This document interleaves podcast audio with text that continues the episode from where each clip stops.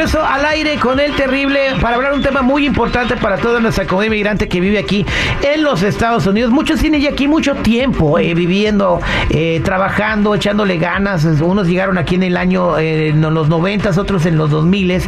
y, y bueno, han hecho la vida aquí, ¿verdad? De repente, te- por alguna u otra razón te cae una orden de deportación y piensas porque te dijo el compadre, la comadre que no puedes hacer absolutamente nada, que ya te cargó el payaso y que te ayudan para comprar una maleta para que te vayas para el terreno. No todo está perdido porque hay de maneras de defenderte de una deportación y más cuando tienes mucho tiempo viviendo en los Estados Unidos. Yo no soy un experto en ello porque si fuera, fuera abogado y no estuviera aquí dando lástimas como locutor de radio.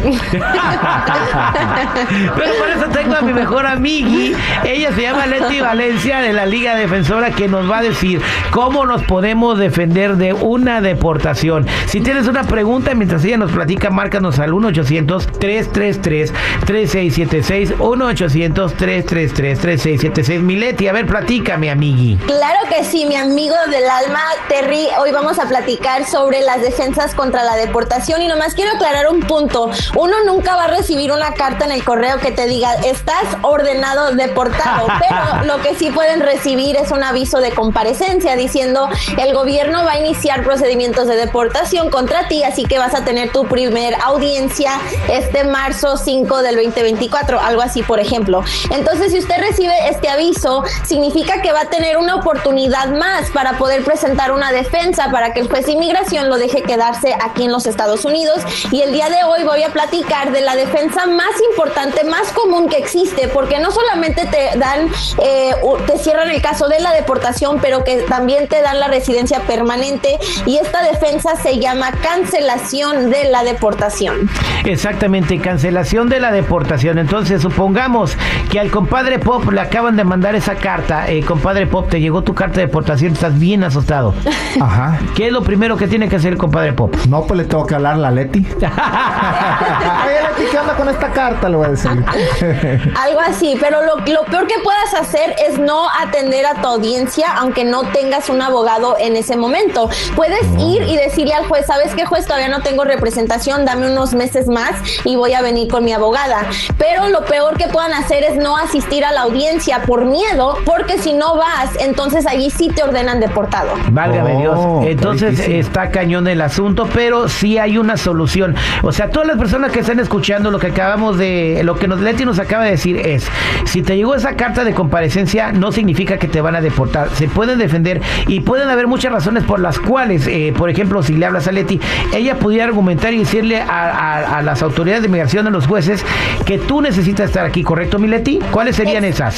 Eso sería la cancelación de la deportación y tienen que comprobar tres cosas. Que usted ha estado por lo menos 10 años con presencia física en los Estados Unidos sin salir, o sea, presencia continua.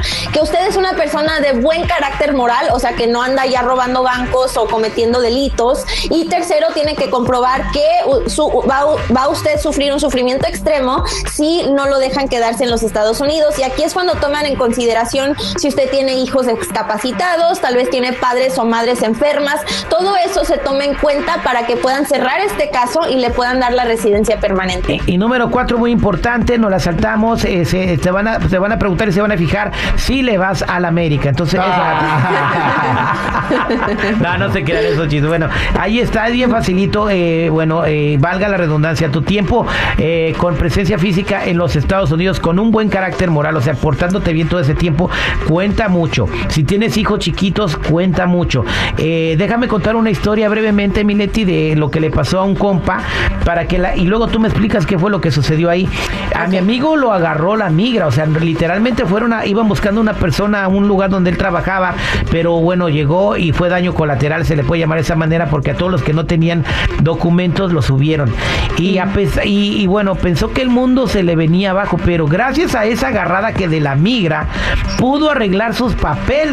Porque tenía hijos pequeños en este país. Mm, ok. Eh, eh, entonces, Sí, no, no. no, no, todo está, o sea, ahí lo agarró la migra y gracias a esa agarrada pudo abrir un caso para pelear la deportación y se quedó. Exacto, ¿sabes por qué? Porque solamente en, en estando en procedimientos de deportación puedes someter esta defensa de cancelación. Uno no puede aplicar para la residencia afirmativamente, o sea, pedir que, que el juez te dé una green card porque has estado aquí por 10 años. Tienes que estar en procedimientos de deportación para poder solicitar esa defensa y precisamente fue lo que pasó con tu amigo. Lo pusieron en procedimientos de deportación porque hubo ese agarre y allí pudo presentar esta defensa donde tomaron todo en cuenta y mira, salió con la residencia permanente. Eso es Toño. Muchas gracias, Mileti. Oye, para toda la gente que quiera platicar contigo y hacerte una pregunta para que todo quede más claro, ¿cómo te pueden encontrar? Bueno, ya saben que me pueden llamar al 800-333-3676, 800-333-3676 y también los invito a que me sigan en Instagram, arroba defensora, donde también me pueden hacer preguntas por allí. Ok, arroba defensora, ahí va a estar la Leti, la quieren conocer, quieren ver cómo se ve, hacerle preguntas, hace transmisiones en vivo también para que le hagan question and answer. Todo eso que es el mundo nuevo de las redes sociales, ahí está ella también presente. Mileti, nos escuchamos en el siguiente programa. Éxito. Gracias, Terry. Bye.